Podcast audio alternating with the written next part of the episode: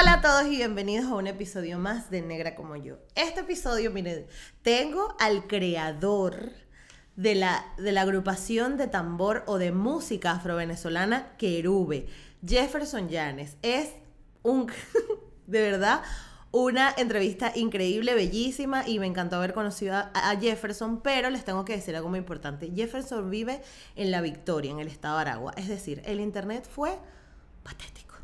Pero con todo eso intentamos recuperar el audio, lo cual van a escuchar una muy buena entrevista, pero verla no va a ser la mejor calidad del mundo. Desde aquí les pedimos disculpas, pero son cosas que se nos escapan de las manos porque eh, pues sabemos cómo es la situación en Venezuela. Sin embargo, van a poder conocer la historia de cómo nace esta agrupación, cómo se forma y la historia de Jefferson, que es maravillosa. Además, Jefferson y Kerube acaban de ganar dos premios Pepsi en la, en la más reciente edición de estos premios y fue genial. O sea, están súper contentos. De hecho, tenía ahí sus premios y está todo contento porque además... Eh, fue, ha sido, fue como, eh, y lo dice bien en el episodio, pero es como que una muestra de que por fin su trabajo se está viendo valorado y todo el esfuerzo que ha puesto eh, se está viendo eh, eh, compensado con estos premios. Así que desde aquí, felicidades a Jefferson y a Kerube y disfruten de esta entrevista. Nos vemos al final.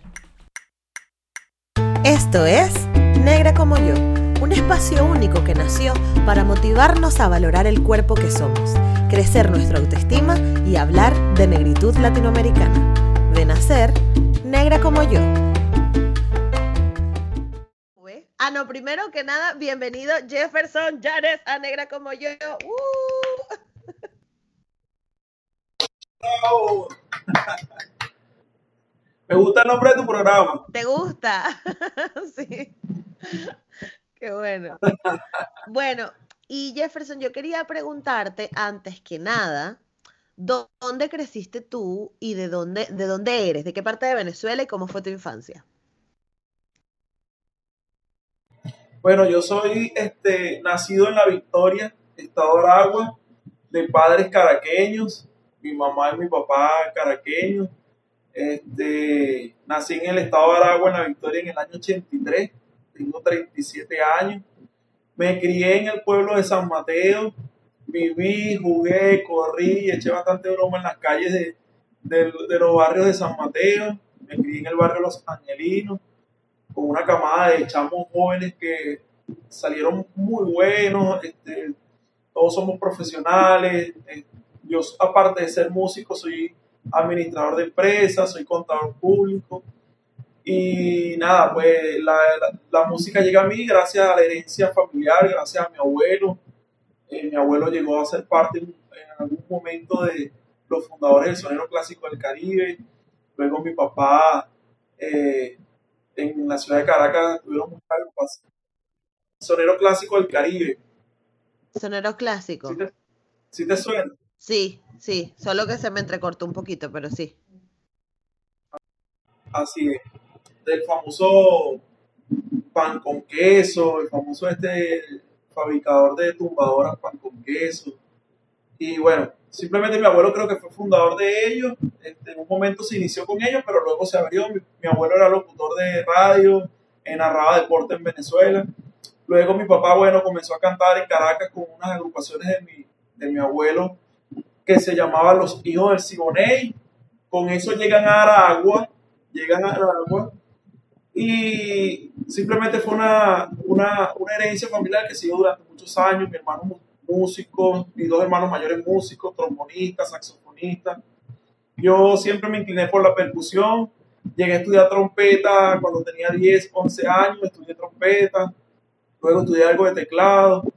Y bueno, pero mi inclinación fue los cueros, fueron los tambores y ahí me quedé, de verdad, este, haciendo cantidad de cosas luego después con, con la música afro-venezolana, toqué mucha salsa, me vi muy inmerso en el mundo de la salsa, con, eh, acompañé muchísimos artistas nacionales e internacionales, como Andy Montañez, eh, Cheo Feliciano, eh, Ismael, Ismael Rivera, Ismael Miranda, disculpa, eh, Tito Roja,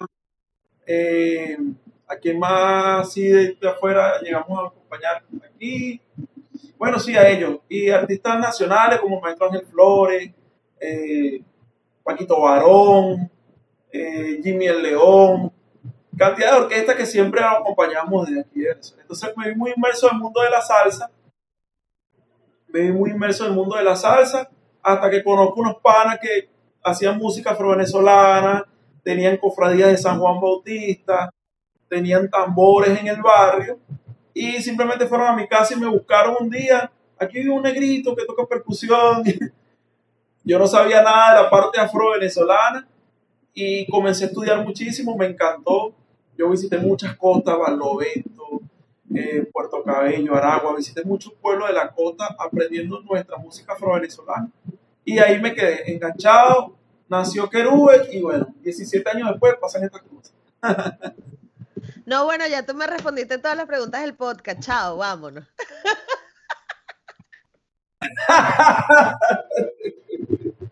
pero está bien, está bien. No, lo que te quería preguntar era si te acuerdas de ese momento cuando por primera vez tocaste un tambor, ¿qué sentiste? O sea, ese cuando te enseñan el, famoso café con pan, café con pan, para que aprendas a, agarrarle el ritmo a la vaina.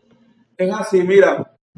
Claro, claro, ¿cómo olvidar? Recuerdo que fue con un grupo en el barrio que se llamaba Sabor a Melao Melao de Caña, disculpa, luego fue Sabor a Melao. Se llama Melao de Caña, el señor Roberto Leal y el señor Cheo Bernal, fundadores de esa agrupación, me invitan a que fuera el conguero de ese grupo de parranda.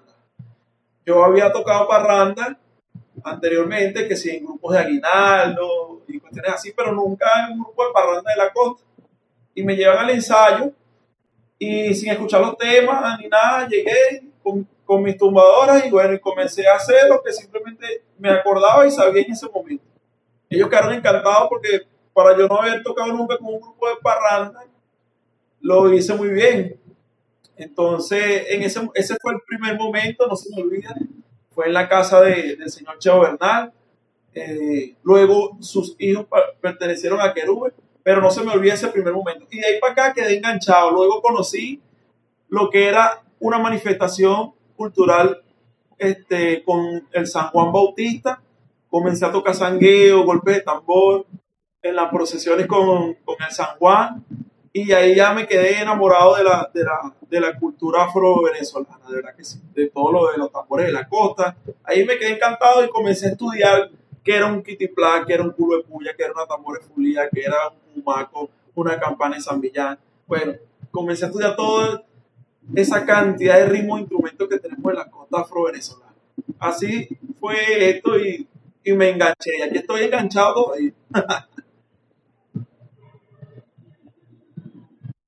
Pero es que es como adictivo. ¿Se te han roto las manos tocando? Sí, claro, al inicio, al inicio mis manos se llenaron de, de ampollas con sangre, porque eran ampollas rojas con sangre y los instrumentos llenos de sangre y uno seguía tocando y uno sacaba fuerza donde no tenía para seguir tocando. De hecho, mi cumaco, y te lo voy a mostrar, vamos a ver si se ve, mi cumaco tiene rastro de eso. Vamos a ver si se ve aquí en la cámara. Mira. Ah, mira, ahí se ven unas manchas, claro. Estas manchas de sangre que los muchachos del grupo en festividades de San Juan Bautista o X procesión, se han roto las manos y eso es sagrado. Eso es allí sagrado que yo no lo limpio, nada, porque es la vida del instrumento. Esto tiene vida y bueno, es esa sangre que cada uno de los percusionistas hemos dejado en él. De verdad que sí.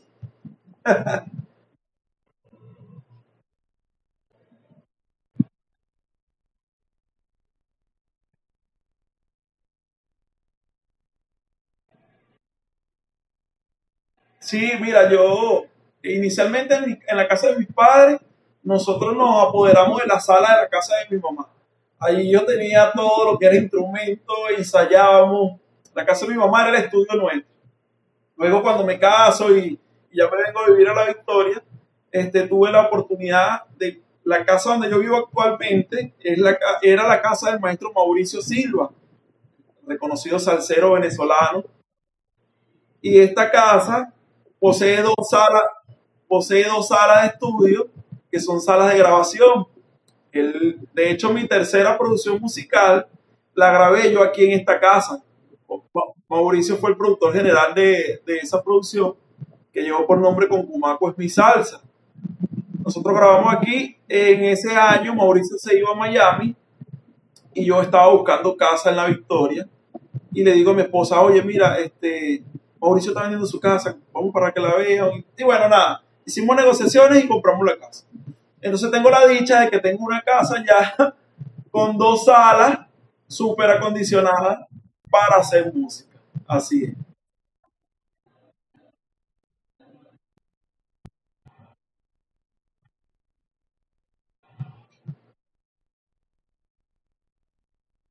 Oh, ahí se me olvidó el nombre. ¿Tú viviste en la Victoria?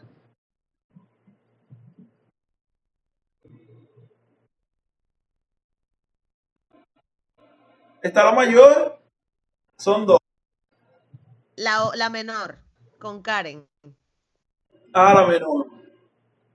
Sí, sí, sí, ella y yo fuimos Imagínate infancia. Qué coincidencia. Sí, sí. Qué cosa. Jefferson, pero Pero, pero se te hizo, se te hizo, en algún momento te planteaste como que, no, mira, que la esto de la música, porque es que realmente los grupos de tambor específicamente es tanto equipamiento, es tanta gente para que suene bien, es tanto peo, tanta responsabilidad. O sea, no, tú no puedes decir, ay, bueno, como, como un, un cantante de rock y que bueno, somos mi guitarra y yo y ya. No, o sea, ustedes tienen que tener una camioneta, un autobús, un camión y coño, también pasa que llega un punto en que eso es mucha logística. Entonces, cuando, cuando empezaste a, a- a viajar, no, no digo con querubes, sino cuando hacías, en algún momento te planteaste decir, mira, ay, no, esto de la música ya me tiene cansado, o no lo voy a hacer, o no me da plata, porque también esa es la otra, ¿no? Que ser músico, eh, eh, eh, sobre todo en Venezuela, es más jodido porque no hay una industria, y sobre todo para la música, para la música popular, no hay una industria fuerte que, que te sostenga. es así. Bueno, te cuento de que yo, este, al venir de esa herencia musical, eh, recuerdo que yo quería era, este, estudiar administración, estudiar contaduría. Yo le saqué el cuerpo a la música durante algún tiempo. Yo decía, no, yo, o sea, no quiero vivir de la música, quiero hacer otra cosa. Y resulta que la música me llevó, la herencia me llevó, o sea, en un momento hice un grupo de tambor y jamás pensé que íbamos a hacer tantas cosas. Siempre me había imaginado de tener una agrupación que hiciéramos este, cosas diferentes a lo que ya yo había visto, a lo que ya yo conocía. Y claro que dimos coñazos, dimos carajazos con los instrumentos, siempre teníamos que tener un carro grande para, para montar los, los instrumentos y a los músicos. Pero de verdad que cuando todo fue caminando, todo fue evolucionando, todo se fue dando solo, este, muchísimas cosas se dieron, ¿sí? Se dieron el momento de que, bueno, yo llegué a tener mi carro, entonces ya yo no pensaba en un carro pequeño, sino que siempre buscaba una camioneta, una camioneta doble cabina, donde cupieran instrumentos, músicos, siempre lo pensaba de esa manera. Y bueno, gracias a eso, yo, yo te puedo decir que yo recorrí gran parte del territorio venezolano en, en uno de mis carros, en una camioneta, con cinco, seis, metí hasta ocho músicos y full de instrumentos, y eso eran Maracay, Valencia, Barquisimeto, este, Yaracuy, Barinas, eh, Puerto La Cruz, cantidad de, de- sitios donde fuimos. Y claro, cuando ya la cosa fue agarrando cuerpo, cuando ya el nombre de Querube se fue posicionando, ya llegaron comodidades, pues, o sea, exigíamos algunas cosas, este, nuestro rider técnico y, y, este, se fue acomodando un poco y ya las personas simplemente, como nos conocían, eh, los que nos contrataban no escatimaban en, en- en gastos para decir, no, yo los quiero a ustedes y bueno, aquí está está lo del transporte, está, está lo de los hoteles, si es pasaje de avión. De verdad que muchas cosas cambiaron y fue a eso, pues gracias a que, bueno, que con el grupo fuimos creciendo y nos fuimos no solamente a dar a conocer, sino dando a respetar nuestra, nuestra música afro-venezolana. No era nada más de tocar porque queríamos tocar, sino que queríamos que nos conocieran y respetaran el trabajo que estamos haciendo. Y así poco a poco nos fuimos llevando a ese, a ese punto profesional, profesional. Llegó el momento de que ya éramos una banda súper organizada y, eh, con rock manager, manager, este, ingenieros de sonido y bueno, y cantidad de cosas que fueron llegando porque el mismo mercado nos obligó a que, a que, a que eso fuera así. A mejorar, claro. Así es. O sea que podemos decir que de esa forma nace Querube, ¿no? Como que ustedes empezaron en plan bochinchito y se fueron enseriando, enseriando, enseriando hasta que, bueno. Es así, yo digo que el, bochinche como tal lo viví fue cuando pertenecí a las cofradías de San Juan. En ese momento yo vi tantas agrupaciones de tambor, oye, demasiadas agrupaciones de tambor de todos lados. En un encuentro, yo en un encuentro de San Juan pueden haber hasta 100 agrupaciones. 150 agrupaciones. Impresionante. ¿Y eso era Nosotros San Juan de dónde? En Naguanagua, en Valencia. Hace un encuentro que es internacional. Un encuentro de San Juan Bautista Internacional que traen este, agrupaciones hasta de Nigeria, de Brasil, de cantidad de, de lugares en el mundo. Y en un día pasan por el escenario yo creo que unas 80 agrupaciones. 80 agrupaciones. Eso toca uno y se va, toca otro y se va. Y en ese momento siempre buscaban las que estaban como que más organizadas, las que las agrupaciones que mejor sonaban y todo lo demás para que tocaran ese escenario. Y yo tuve la oportunidad y la dicha de ese festival o encuentro internacional de San Juan que hacen en Aguanagua, logramos aperturarlo dos veces. Querube este, era seleccionado siempre para que abriera ese, ese concierto de tambores, porque era un concierto de, de agrupaciones de tambores. Y de verdad que humildemente, como siempre decíamos nosotros, nos montamos en el escenario y, y la poníamos en la china porque todo tenía que ver con nosotros, con uniforme, instrumentación, este, los cantos, eh, la parte religiosa hacia, hacia, el, santo se notaba que realmente era, era de fe, no por querer montarme en la tarima. O sea, eran muchísimas cosas que, que hacían que siempre Querube este, fuese una de, las bandas que, que, tocaban en ese escenario. De verdad que sí, eso me llenaba siempre orgullo y, y los muchachos, bueno, súper codiados con muchísima gente, Tambores San Millán, Huracán de Fuego, Tambor Saoco, Grupo Madera, eh, Cuero Madera y Costa, eh, Tambor Urbano, y que nosotros simplemente éramos seleccionados dentro de esa amalgama de grupos súper conocidos a nivel nacional e internacional. Eso es un orgullo para nosotros. Claro. Total. ¿Y cuántos son en la agrupación? Iniciamos siendo ocho músicos. Éramos ocho tamboreros, eh, cinco tamboreros y tres cantantes.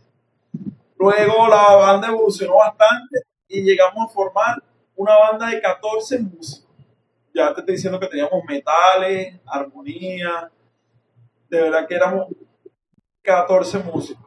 Y bueno, luego la, última reestructuración que, fuimos achicando la parte de la percusión, porque yo tenía un maco, campana tres campanas de San Millán, un palitero, un baterista, ya nada más eran, eran seis músicos, un percusión menor, o sea, eran siete músicos percusionistas. Casi con orquesta ya, puro apunte de percusión. Entonces, bueno, todo eso lo fuimos, lo fuimos reduciendo, lo fuimos reduciendo hasta que, hasta que quedamos solamente cuatro percusionistas. Y así es la banda actualmente. Somos cuatro percusionistas, tres metales, eh, piano, bajo, guitarra eléctrica y dos cantantes. Somos 11 músicos actualmente y así se quedó la banda. Y así se quedó, claro, claro. Sí, porque estaba escuchando que ustedes hacen como versiones de, de, canciones como que son más pop o más famosas y las versionan como en, en, fusión afro-venezolana. es así, hemos fusionado muchísimos ritmos afro con ritmos latinos y caribeños, ¿sabes? Nuestro tercer disco llevaba por nombre Con Cumaco es mi salsa. Y allí fusionamos mucha salsa con tambor venezolano. Mucha salsa conocida mundial con tambor venezolano. Temas como Llegó la banda, eh, de Héctor Lavoe, temas como Mi ritmo llegó, de, los panas de son de la calle, eh, temas como Malunga de Orlando Guatusi. Eh, bueno, hicimos cantidad de cosas con tambor venezolano y en ese disco participaron con nosotros Porfio Aloa, eh, Rodrigo Mendoza, Ángel Flores, Mauricio Silva, eh, William Pucci, que Dios lo tenga en su gloria, eh, Marcial Isturi, Gerardo Rosales, señor tambor, Gerardo Rosales, ¿quién se me escapa? Bueno, Francisco Pacheco también estuvo con nosotros en ese disco. La verdad que fue un disco cargado de, salsa y de talento venezolano y de música afro-venezolana. Luego ya en el último disco, bueno, este, hicimos muchas fusiones también, pero quisimos hacer temas nuestros, fusionados. Ahí donde nace tambor con pop, nunca habíamos hecho tambor con pop, y nace el tema en tus manos. Eh, hicimos eh, tambor con timpa, tampoco habíamos hecho cumaco con timpa, hicimos cumaco con timpa. Y hicimos tambor con merengue, que tampoco habíamos hecho tambor con merengue, lo hicimos en esta, última producción. Qué brutal, ¿no? Igual yo a todos les voy a dejar el link abajo para que escuchen estos discos. Si están disponibles en Spotify, creo que vi. Eh, escuché un par de, un par de canciones, están, están disponibles los. lo que te gusta es el último, ¿no? Se llama. El más reciente. Lo que te gusta, el audio. Perfecto.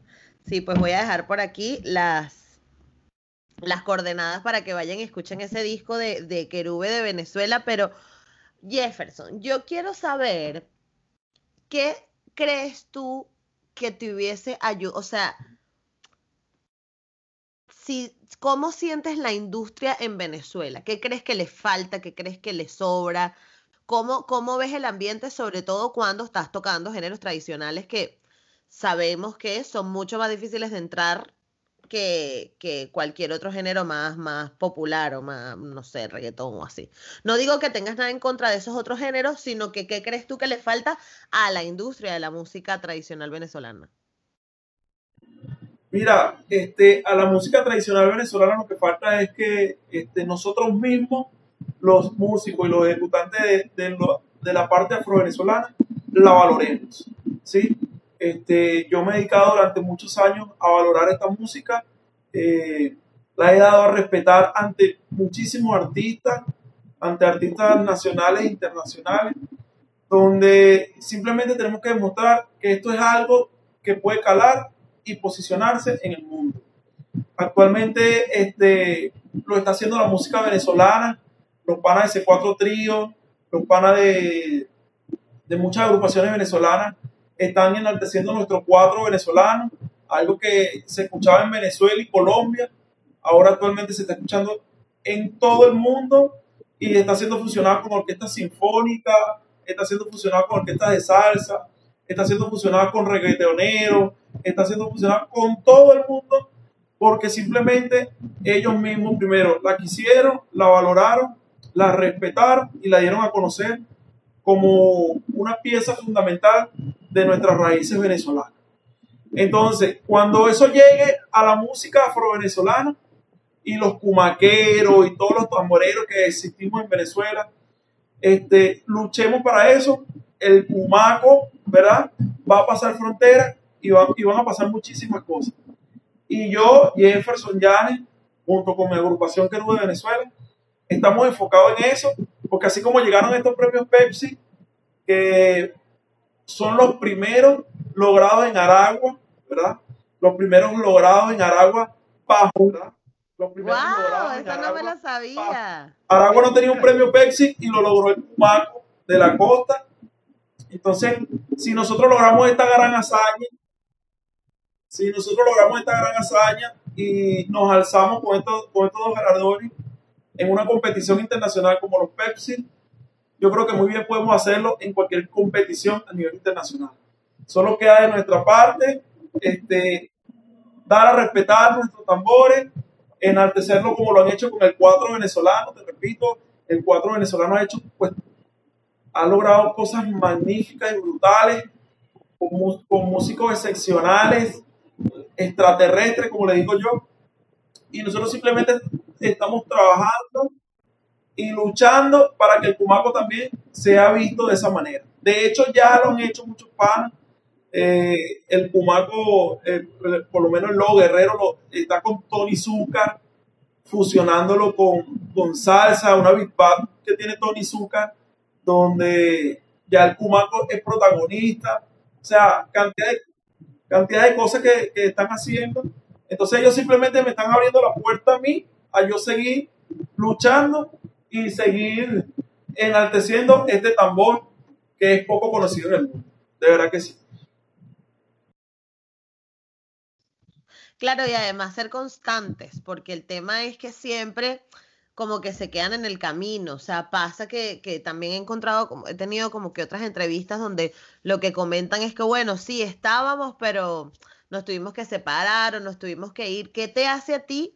¿Qué, ¿Cuál es el impulso? ¿Qué es lo que te hace seguir? Porque bien sabemos que la situación en Venezuela está bastante difícil y, y, que tú puedas seguir haciendo música es increíble y es súper admirable porque, porque no todo el mundo puede seguir haciendo, la gente tiene que buscarse la vida de otra manera, etcétera. Entonces, ¿qué es lo que, que cuál es esa gasolina que te da a ti para seguir? Mira, de verdad que inicialmente, desde el principio siempre he tenido un sueño Siempre he tenido un sueño y hasta el momento nada me lo ha derrumbado. Es el sueño de, representar mi música y, representarme no solo a mí, sino a la cantidad de personas que, me siguen y que hacen música junto a mí y que son súper talentosos. De verdad que yo simplemente he invertido en Querube porque sé que podemos llegar lejos, porque sé y tengo la certeza de que somos grandes con la música que hacemos. Y el mundo simplemente se tiene que dar cuenta de esto. El mundo tiene que conocer nuestra música afro-venezolana, tiene que conocer estos tambores, porque respeto a la timba, respeto a, a todas las, las raíces cubanas y de todo lo que nos han sembrado de la parte cubana. Pero cuando nos lleguemos nosotros con estos tambores, no tienen que buscar a más nadie, sino a la gente de Venezuela, que son los que saben cómo se hace, cómo se toca, cómo se baila. Entonces, eso es lo que me impulsa a seguir adelante, que tenemos una cultura única y rica que puede ser explotada en todo el mundo. Simplemente este, sé que no es fácil, sé que es difícil, eh, tenemos muchas cosas en contra, pero si seguimos apostando y seguimos creyendo en que nuestra música es grande, fenomenal y puede pasar fronteras, lo vamos a lograr vamos a lograr. Eh, yo me he unido con muchísimas agrupaciones, he estudiado con muchísimas agrupaciones, eh, a muchas personas siempre vivo preguntándole, captando lo bueno de cada uno, desde el grupo tradicional hasta la mejor banda. Eh, yo admiro y respeto muchas bandas de Venezuela, por la cual he, he aprendido muchas cosas y siento que los momentos de la música afro-venezolana este, están por llegar, están por venir, pero nosotros tenemos que, no podemos desmayar, pues tenemos que seguir trabajando, tenemos que seguir dando todo lo que tenemos, porque si desmayamos, lamentablemente nunca lo vamos a lograr. Nunca vamos a decir, llegué y llegué fue gracias a un pumaco venezolano. Así es.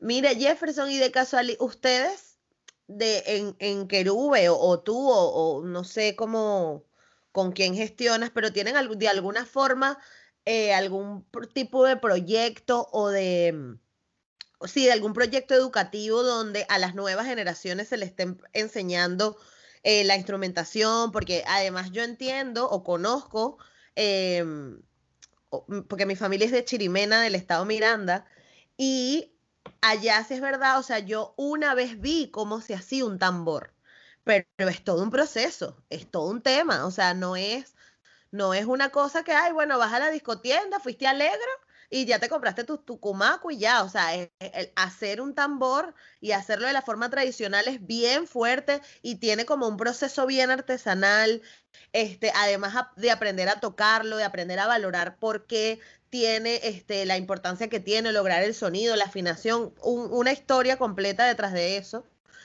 Y yo no sé si tú con Querube estás de alguna forma desarrollando algún tipo de proyecto educativo que pueda enseñar a, nuevas, a, nuevos, a los chamos que están creciendo ahora a valorar eso y a que no muera, porque al final, quieras que no, tú hoy tienes 37 años y todavía te queda una larga carrera, pero tienes que empezar, o sea, hay que empezar como que educar a los que vienen para que no se pierdan, ¿no?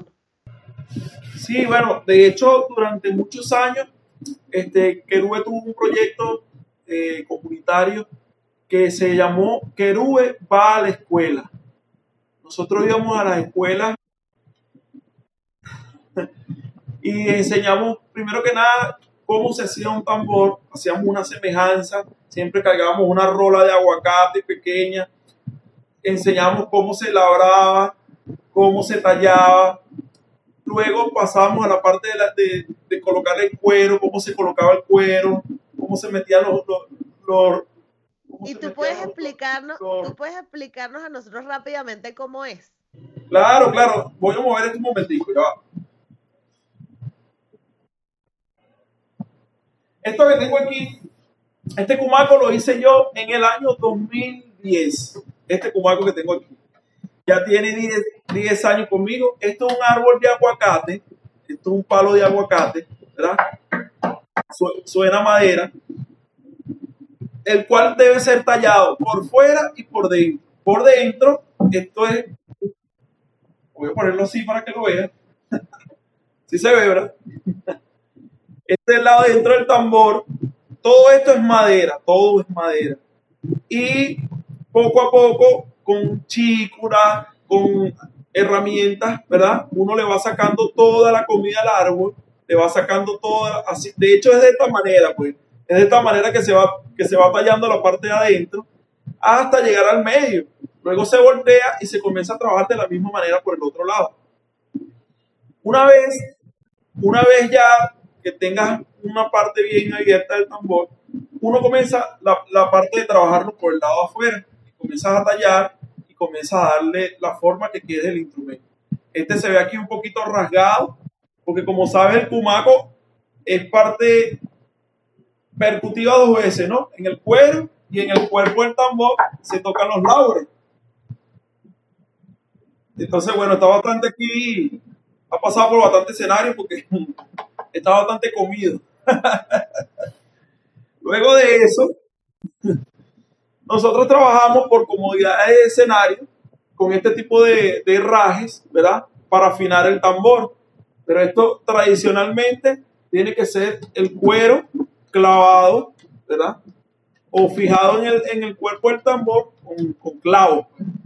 Nosotros, bueno, tenemos prensadores por tema de afinación, tarima, escenario. Se nos hace mucho más cómodo. Y bueno, se le pone un cuero de ganado, ¿verdad? Esto tiene un cuero de ganado, que es lo que lo va a hacer.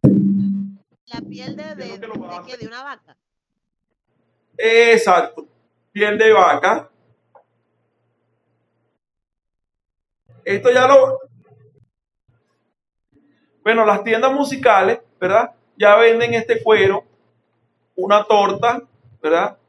Ya venden este cuero ya como que curado, ¿sí?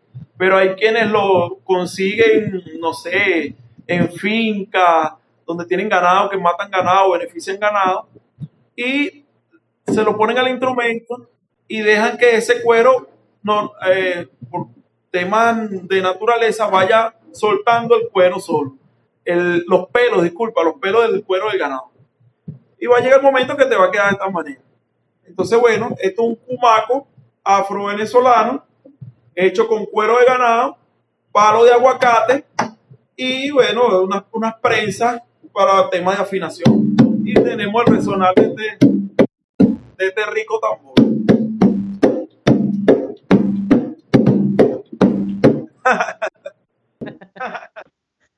Qué fino, qué fino. Ajá, entonces yo te interrumpí, pero me estabas contando que tenían querube va a la escuela. Sí, Querube va a la escuela, este, lo mantuvimos como por ocho años más o menos, donde simplemente íbamos a la escuela, enseñábamos cómo se hacía un tambor, cómo se tocaba, cómo se bailaba, cómo se cantaba. Achamos de la primaria, achamos de la secundaria, y eso fue una locura. De hecho, logramos trabajar aquí en Venezuela con el IPASME, eh, que yo este, y giramos por toda Venezuela. Yo tuve casi que en, casi todos los estados de Venezuela este, dando, impartiendo talleres de percusión, de canto y de baile de nuestra música afro-venezolana. Llevamos lo que es la, la parte de Miranda, siempre hacíamos Uruepuya, eh, eh, Mina y Curveta, Kitiplap, nos veníamos a, Aragua, hacíamos Cumaco, ¿verdad? Igualmente los Kitiplap de Aragua, tamboras de Fulía, y terminamos en Puerto Cabello con golpe de tambor, con Cumaco y, los sangueos de, Puerto Cabello, que son muy particulares, de San Millán, tal cual. Entonces siempre eran esas tres regiones de Venezuela que tratábamos de enseñárselas a los chamos. Y muchos de esos chamos hoy por hoy pertenecen a una cofradía de San Juan Bautista, tocan tambor, cantan. De verdad que eso a nosotros nos llenó de muchísimo orgullo porque gracias al IPASME logramos llevar a muchas escuelas, muchas escuelas, esta parte de, de, la, de la música afro-venezolana. De verdad que sí. Actualmente no lo estamos haciendo. Quiero hacer algo online. De hecho, ya he estado haciendo algunas grabaciones para colgar en, nuestra, en nuestro canal de YouTube, porque me interesa y nos gusta mucho que sepan de dónde venimos. Porque hoy, actualmente tú ves una super banda, escucha que es una, es una agrupación bien grande, pero venimos o nacimos con un tambor, dos campanas de San Millán, una maraca y un chequeré. Entonces, quiero que el mundo sepa de dónde venimos, cómo lo hacemos. De hecho, en nuestro canal de YouTube eh, hay un video, un documental bien interesante que te invito también que lo veas, que es nuestro history. Es la historia de Querube, ¿verdad? Allí decimos cómo nacemos, eh, de dónde venimos y este, qué es el Cumaco para Querube. Allí simplemente es en cinco minutos la historia de Querube resumida en cinco minutos. De verdad que está, es un trabajo que hicimos el año pasado eh, con esa idea de que quién es Querube, de dónde salió Querube, qué hace Querube. Entonces, bueno, en esa historia mostramos más o menos de, dónde venimos, cómo lo hacemos y por qué lo hacemos. ¿Y por qué se llama Querube? Eso lo responden ahí.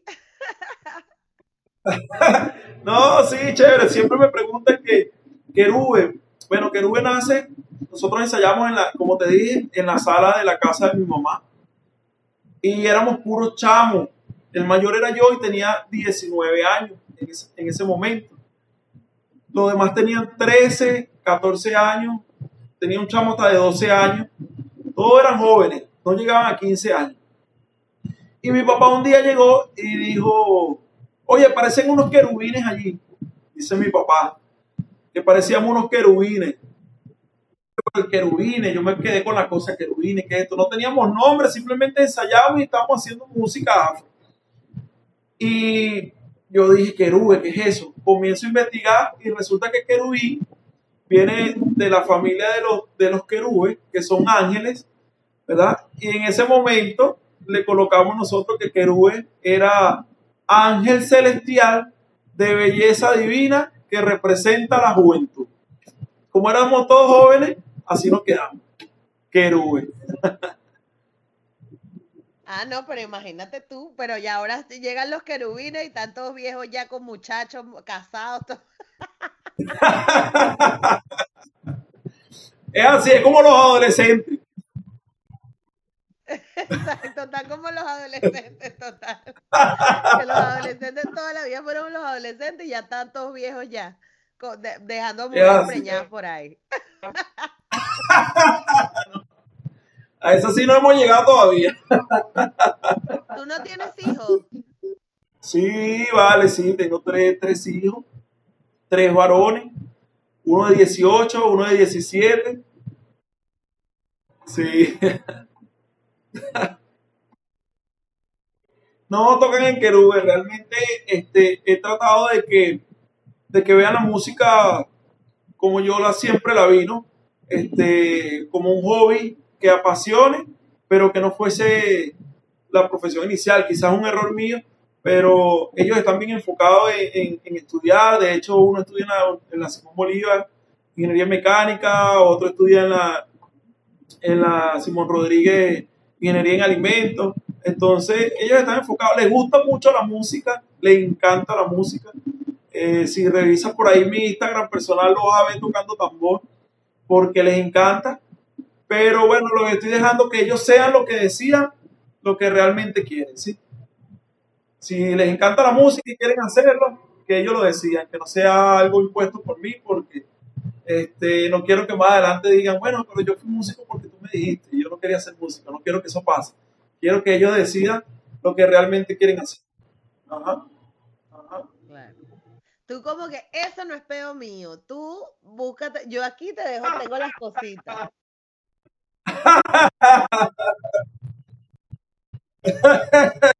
Mira, Jefferson, yo creo que esto igual me lo respondiste antes, pero yo quiero recalcar y quiero volverte a hacer la pregunta, o sea, quiero hacerte la pregunta igual, pero ¿cómo ves tú a Querube en 10 años, por ejemplo? ¿Dónde lo, lo ves? Pero algo como práctico. Mira, me veo tocando en la luna, no sé, ¿Qué te imaginas?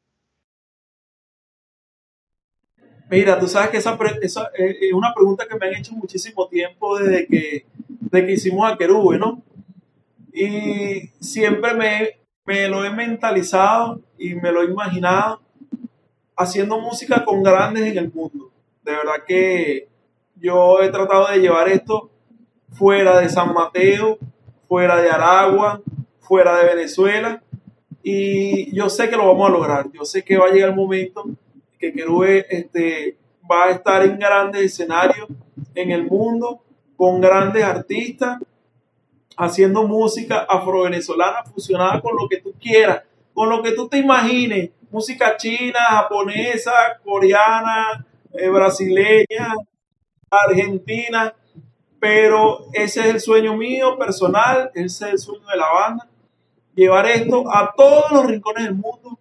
Este, hay bandas venezolanas que nacieron siendo música tradicional y hoy por hoy, son súper reconocidas en el mundo y, tengo un ejemplo que es Guaco. Guaco para mí nació con una tambora este, de furro haciendo gaita y hoy por hoy Guaco es la banda número uno en el mundo reconocida y galardonada de esa manera. Yo pienso que Querube tiene todo este, para llegar a ser un guaco más, de verdad que sí.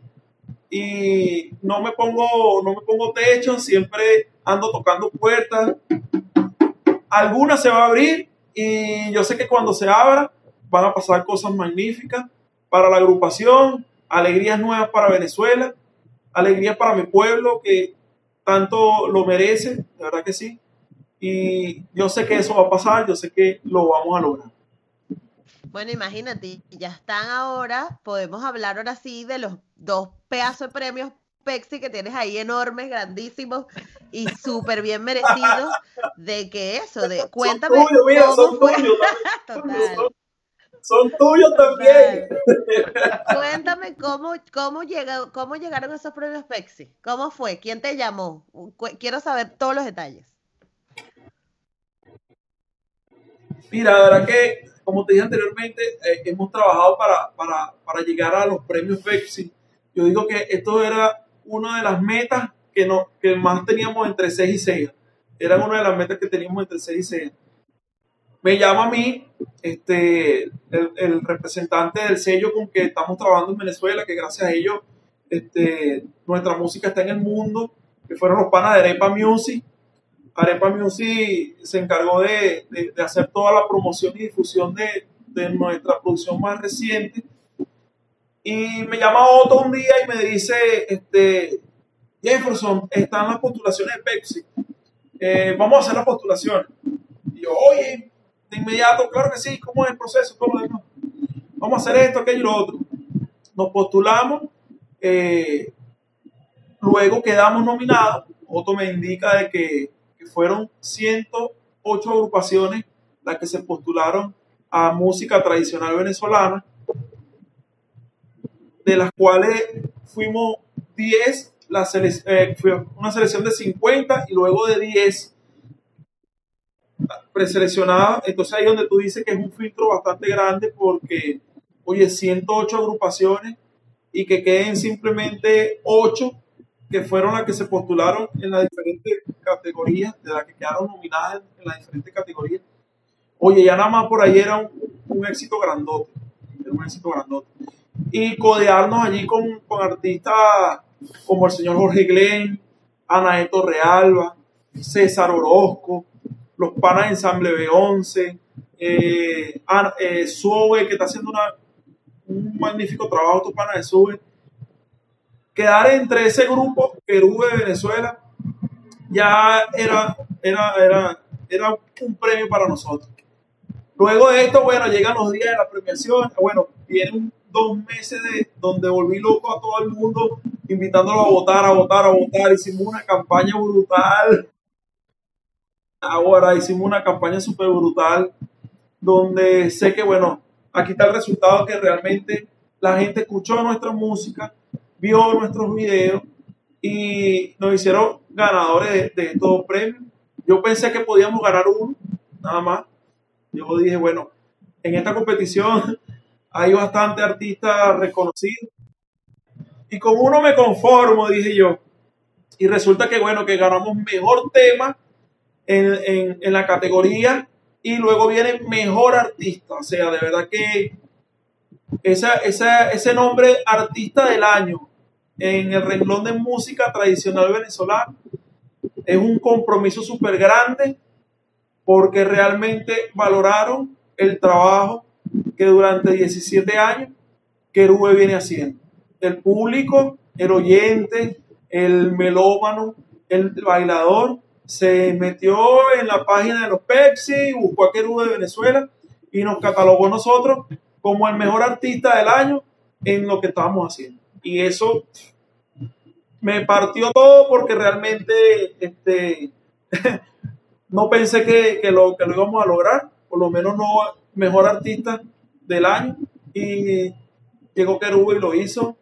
Ahora, bueno, una alegría que todavía estamos celebrando, una alegría de que yo ando por todos lados con mis premios, no se bajan de mi carro y a todo aquel se los muestro.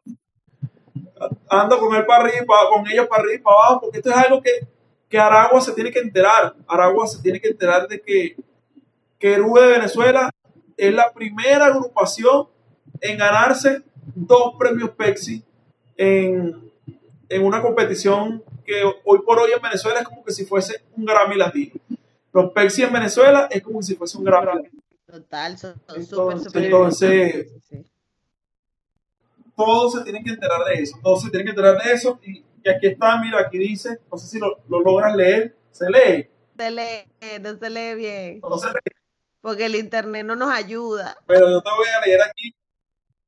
pero luego tú me mandas. Te voy a leer aquí, dice Octavio. Ajá, pero. Ah, bueno, chévere, también. También, yo te paso fotos para que tú lo pongas. Entonces, sí, dice, octava edición Premio Pepsi Music, Querú de Venezuela, Trina Medina, Barlovento Palo de Agua, mejor tema, música tradicional venezolana. Dice este. Y este dice, octava edición Premio Pepsi Music, Querube de Venezuela, mejor artista, música tradicional venezolana. Me encanta. No, no, no, qué brutal. Mire, cuéntame de ese featuring con Trina Medina, imagínate tú. Que es como que Trina Medina es como.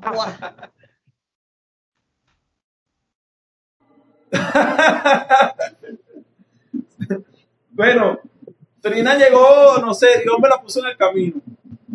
Este, yo conozco a Trina en la casa de, grabación de ambos, que es Audio Play en Caracas. Audio Play se ha vuelto la casa de hacedora de ganadoras de Latin Grammy, porque allí grabó el Pollo Brito y sigue grabando. Y el Pollo Brito ya se ha ganado dos Grammy con ellos. C4 Trío grabó en Audio Play y ya se han ganado dos Grammy con ellos. Este, bueno, hay cantidad de artistas que han pasado por allí. Yo conozco a Trina en Audio Place. Está, habíamos comenzado a grabar nuestra producción. Y Trina toca la puerta del estudio porque estaba buscando a Jan Sánchez, que es el pana, el monstruo de ahí de Audio Play. Y Jan abre la puerta y entra Trina. Y Jan le dice a Trina, oye Trina, pasa, pasa, siéntate, ven para que escuches esto estos panas de Aragua, de San Mateo, dice Jan, estos que están grabando. Y en ese momento estábamos grabando el tema que era Sangueo Pop que es En tus manos, de nuestra cuarta producción. Y Trina se sentó, fue a deleitarse con ese tema.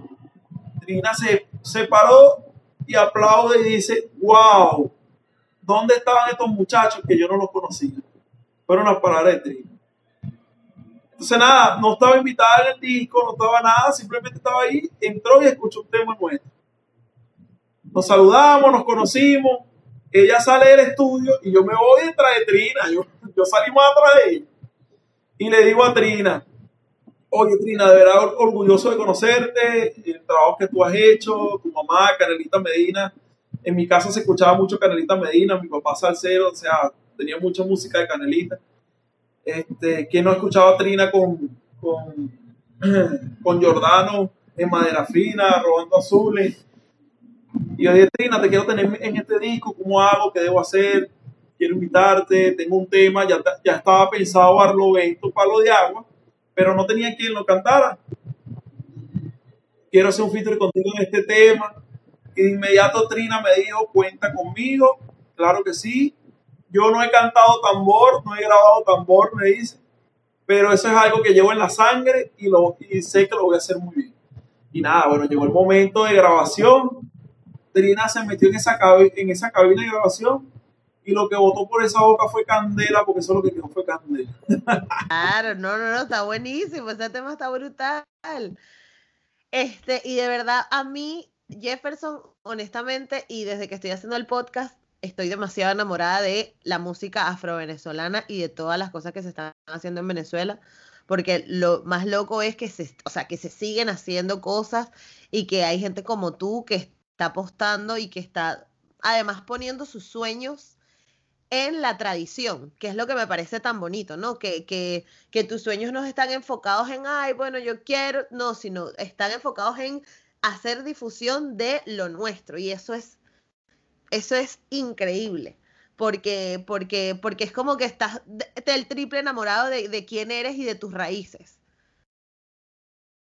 y, y, y, eso eso es, eso es muy bonito y es muy, y además es muy honesto de tu parte, ¿no? Porque hay gente que pasa la vida como intentando dejar de ser quien es y tú más bien a través de quién eres construiste tus sueños. Entonces, eso, eso está brutal y de verdad yo les deseo todo el éxito del mundo, les deseo que no solo sean dos premios Pexi, sean 500 premios Pexi, 300 Grammy, Billboard, todo lo que tengan por delante y donde todas las competiciones donde se puedan meter, métanse porque, porque sé, que, sé que lo van a lograr, porque además eres demasiado constante y demasiado trabajador y, y, eso, y eso siempre, siempre, siempre tiene su recompensa. Es así, es así. verdad, como, te dije al principio, o sea, yo, yo puedo hacer la cantidad de música que, que, que, sea, puedo hacer salsa, puedo hacer merengue, puedo hacer lo que sea. He pertenecido a orquesta donde he tocado muchísimos géneros, pero lo mío lo siento mío y, y esta parte afro-venezolana, mis tambores, eso no me lo quita nadie, eso no me lo quita nadie. Y simplemente voy a seguir luchando para que eso no sea solo mío, y esa gana y esa alegría que yo siento no solamente sea mía, sino sea del mundo entero, que conozcan nuestra, nuestros tambores, que conozcan nuestro, nuestras raíces. Y simplemente alcé la bandera y la, y la estoy llevando por, por, todas partes donde, donde llego porque tienen que conocer nuestra música, tienen que conocer nuestros tambores afro-venezolanos, tienen que conocer nuestra costa, no es nada más playa y mujeres bonitas, en la costa hay muchísimo talento, hay mucha gente eh, que quiere sacar el pecho y, decir aquí está Venezuela, aquí está Ocumare, Choroní, Barlovento, Miranda, Burburata. Entonces, simplemente yo soy el vocero, actualmente me siento vocero de todos ellos y haciendo música fusionada con todo lo que existe en el mundo y la voy a seguir fusionando. Esto ha dado muchísimos resultados positivos. Y bueno, para muestra un botón, aquí tengo estos, premios que jamás pensé que, que, lo, que lo iba a lograr. Y aquí están, que son tuyos también. Esto es de toda la gente que, que quiere lo nuestro, que siente nuestra música. Y nada, aquí están de verdad con mucho orgullo para todos ustedes. Gracias, gracias Jefferson. Mira, a mí se me olvidaba preguntarte que esa la tenía, coño, es que yo soy espalomada, porque yo no tengo aquí nada de apuntado ni nada. Yo voy hablando y ya. Pero se me olvidó preguntarte si has tenido el chance de investigar sobre las, las raíces originarias de la, de la música, del, del, cumaco, de todo. ¿Has visto o has conocido de qué parte de África venían? ¿Cómo, o, si has tenido la oportunidad de tener contacto con, con, personas de estos países para que hicieran como que combinación, además en estas, en estas, con las cofradías de San Juan y con todo esto, no sé.